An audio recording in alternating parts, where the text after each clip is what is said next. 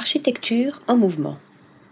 Avec les projets Curved Line et Ribbon, le cabinet d'architecture grec GNB Architect offre d'incroyables jeux de lignes architecturaux, à la fois ondulants, originaux et ludiques, en plein cœur des Cyclades.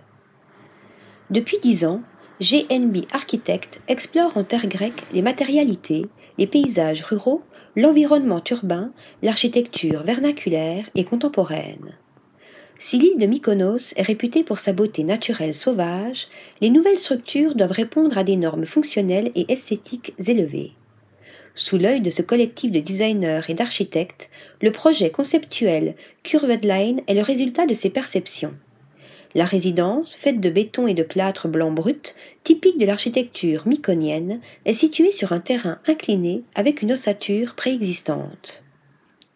Cette construction souterraine est installée derrière un mur ondulant qui surplombe la colonie d'Ornos et la mer Égée. Par son aspect incurvé, ce mur dessine les espaces de vie comme des criques pour une totale intimité, le tout longé par une superbe piscine à débordement. La lumière du soleil traverse l'espace excavé à travers des conduits en forme géométrique qui émergent du sol en galets, créant ainsi un ensemble paysager fait d'éléments sculpturaux se fondre et émouvoir.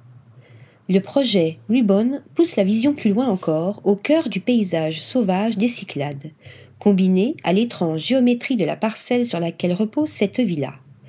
L'ensemble de cette construction, également au stade de concept, semble reposer entièrement sur l'espace.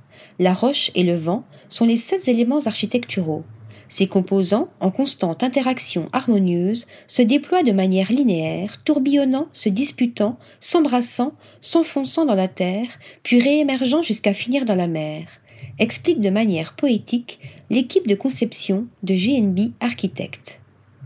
Toute cette chorégraphie se fait sans la moindre empreinte sur le paysage naturel, tel un ruban se déroulant sur la colline, tel un serpent descendu boire de l'eau de la mer.